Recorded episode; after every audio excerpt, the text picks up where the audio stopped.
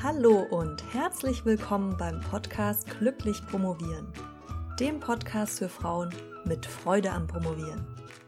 Mein Name ist Dr. Marlies Klamt und ich freue mich, dass du heute dabei bist. Hallo meine Liebe, schön, dass du den Weg zu meinem Podcast Glücklich Promovieren gefunden hast. Dem Podcast für Frauen mit Freude am Promovieren und solchen, die noch nicht ganz bei der Freude angekommen sind aber sich auf dem Weg befinden. In der heutigen Episode geht es darum, wie ein guter Start in die Promotion gelingt. Ich spreche darin auch über die Phasen der Promotion und wie du es vermeidest, anzufangen, darüber nachzudenken, die Promotion abzubrechen. Deshalb ist die Folge aber nicht nur für absolute Beginnerinnen geeignet. Auch wenn du mitten in der Promotion steckst, solltest du für dich einiges mitnehmen können. Dazu, wie diese Podcast-Episode zustande kam, gibt es auch eine kleine Geschichte. Ich habe über dieses Thema nämlich vor kurzem auf einer Veranstaltung für Doktoranden und Doktorandinnen gesprochen und dachte mir danach, die Infos aus diesem Impulsreferat sind einfach zu gut, dass ich sie dir vorenthalten möchte. Also habe ich mir einige Punkte herausgesucht und dir eine spannende Podcast-Episode daraus gestrickt. Was erwartet dich nun genau in der heutigen Episode? Zu Beginn möchte ich mit dir kurz die Phasen durchgehen, die man in einer Beziehung mit der DIS allgemein so durchlebt. Dann stellen wir einige Bereiche, die in Bezug auf die Promotion relevant sind, auf den Prüfstand. Wir machen vier Checks. Den Motivationscheck, den Erwartungscheck, den Realitätscheck und last but not least den Finanzcheck. Als ich nach einem Vergleich für die Dissertation gesucht habe, war mir recht schnell klar, dass romantische Beziehungen eine gute Analogie hergeben würden. Und im Prinzip ist es ja auch so. Mit deiner Dissertation hast du über Jahre eine manchmal weniger, meistens aber mehr intensive Beziehung. Mit dem einzigen Unterschied, dass es meist so ist, dass man hofft, dass diese Beziehung möglichst schnell vorbei ist. Bei Liebesbeziehungen ist ja im Normalfall das Gegenteil der Fall und man hofft, dass sie möglichst lange halten. Schauen wir uns also die Phasen dieser besonderen Beziehung, die du mit deiner Doktorarbeit eingehst, mal näher an. Phase 0, das Kennenlernen. Du kennst das sicherlich. Du hast jemand Interessantes kennengelernt und bist in manchen Momenten hin und weg, in anderen packt dich aber die Unsicherheit und du fragst dich, ob du dich auf diesen Typen oder diese Frau wirklich einlassen solltest. Vielleicht plagen dich auch Zweifel und du fragst dich, bin ich wirklich gut genug? Passt das wirklich zu mir? Oder du überlegst dir, ob es da draußen in der weiten Welt nicht noch attraktivere Möglichkeiten für dich gibt und ob du wirklich Ja sagen solltest zu dieser Beziehung. Phase 1, die Verliebtheitsphase. Die schließt sich dann an die Phase 0 an. Alles ist toll, alles ist rosarot und du denkst, alles lässt sich gut meistern und bist hoch motiviert. Es läuft super und du bist happy. Irgendwann kriselt es dann das erste Mal, die rosarote Brille ist verrutscht und du bekommst das erste Mal einen klaren Blick auf das Ungeheuer. So fühlt es sich zumindest an. Du bist dir nicht mehr so sicher, ob ihr wirklich füreinander gemacht seid und ob du das Ganze überhaupt noch willst. Im schlimmsten Fall kommt hier bereits das erste Mal die Überlegung hoch, die Promotion abzubrechen. Phase 3. Das nächste Hoch. Aber irgendwann ist sie dann vorbei, die Krise.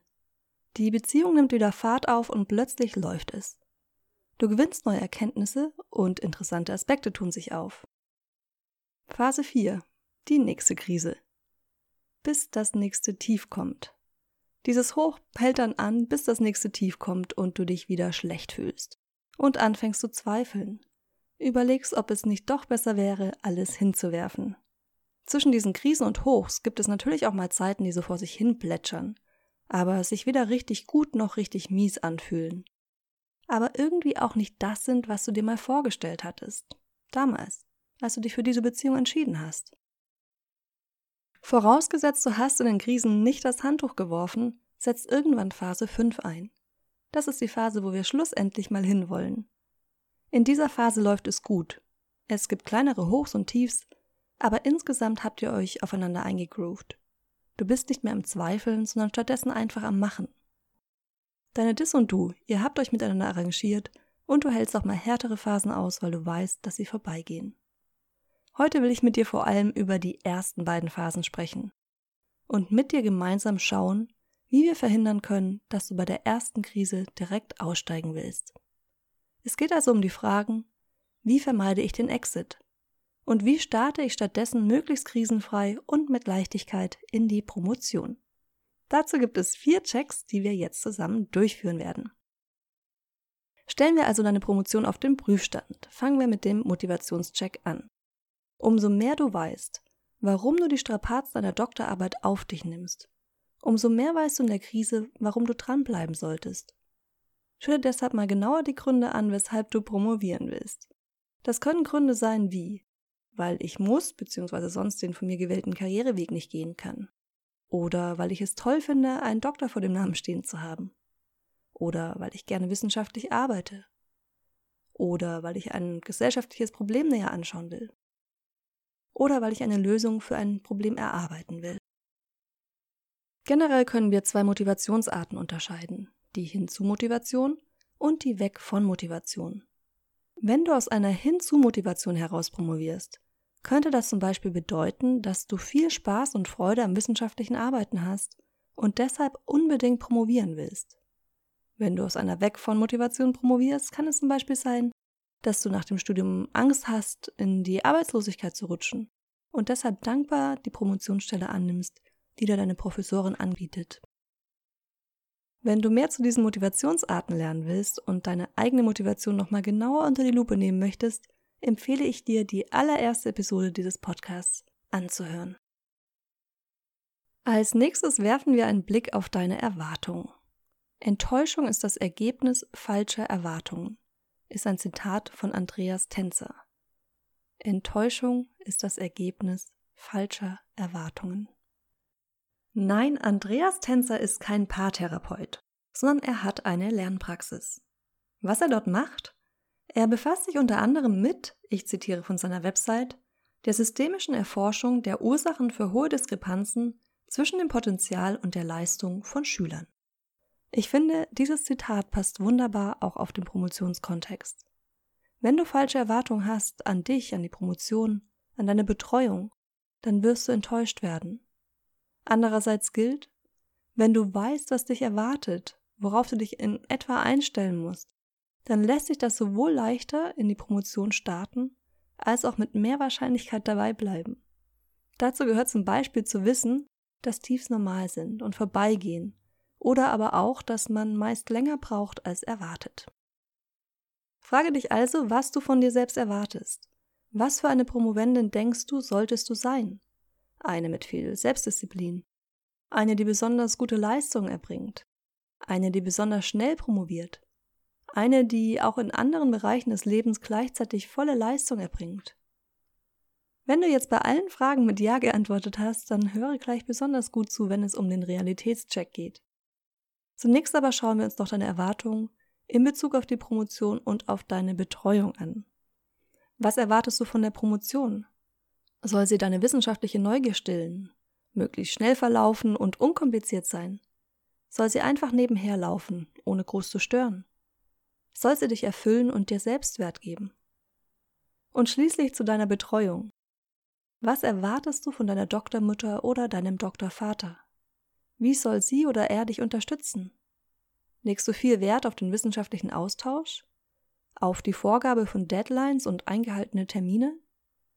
Wünsche dir eine enge Führung oder lieber mehr Freiraum? Versuche dir über diese ganzen Erwartungen klar zu werden, die du unterbewusst sowieso schon hast, auch wenn du sie noch nie ausgesprochen bzw. dir bewusst gemacht hast.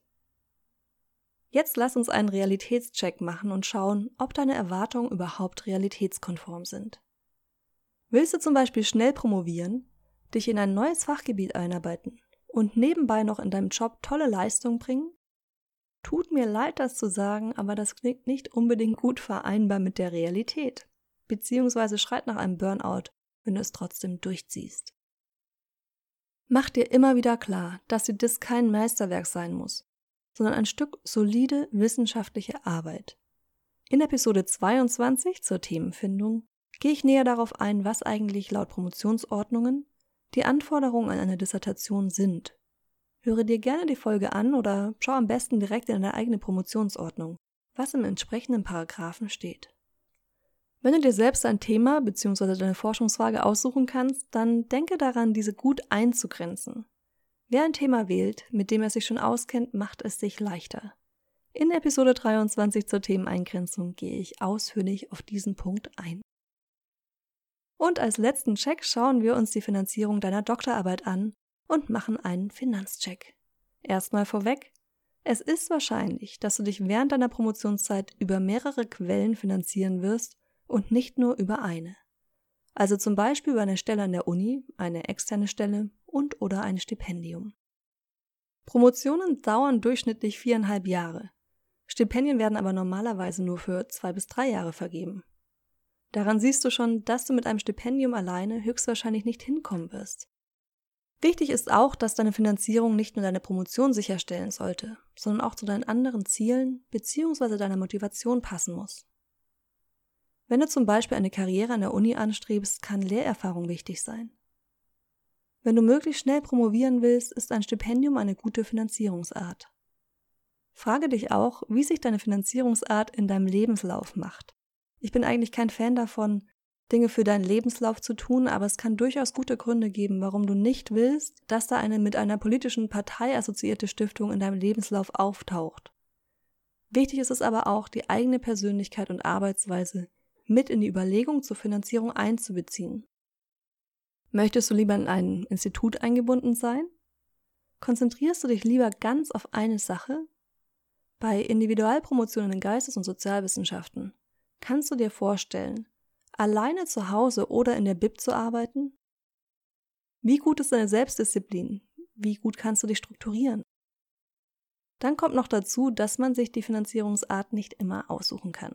Ich rate dir, dir einen Plan A und einen Plan B zu machen und mit dem Wissen, dass Promotionen fast immer länger dauern als geplant, auch in die Zukunft zu denken und Finanzierungsmöglichkeiten zu überlegen, wenn die Stelle oder das Stipendium ausläuft. Wenn das Thema Finanzierung gerade für dich aktuell ist, lege ich dir sehr ans Herz, dir Episode 12 anzuhören. Da geht es komplett um das Thema Finanzierung der Promotion, welche Möglichkeiten es gibt und auf was du alles achten solltest. So, meine Liebe, das war es für heute. Ich hoffe, deine Checks fallen positiv aus. Falls nicht, ärgere dich nicht, sondern überlege stattdessen, was du ändern kannst an deiner Situation. Falls dir dieser Podcast gefällt und dir hilft, dann freue ich mich sehr über eine 5-Sterne-Bewertung.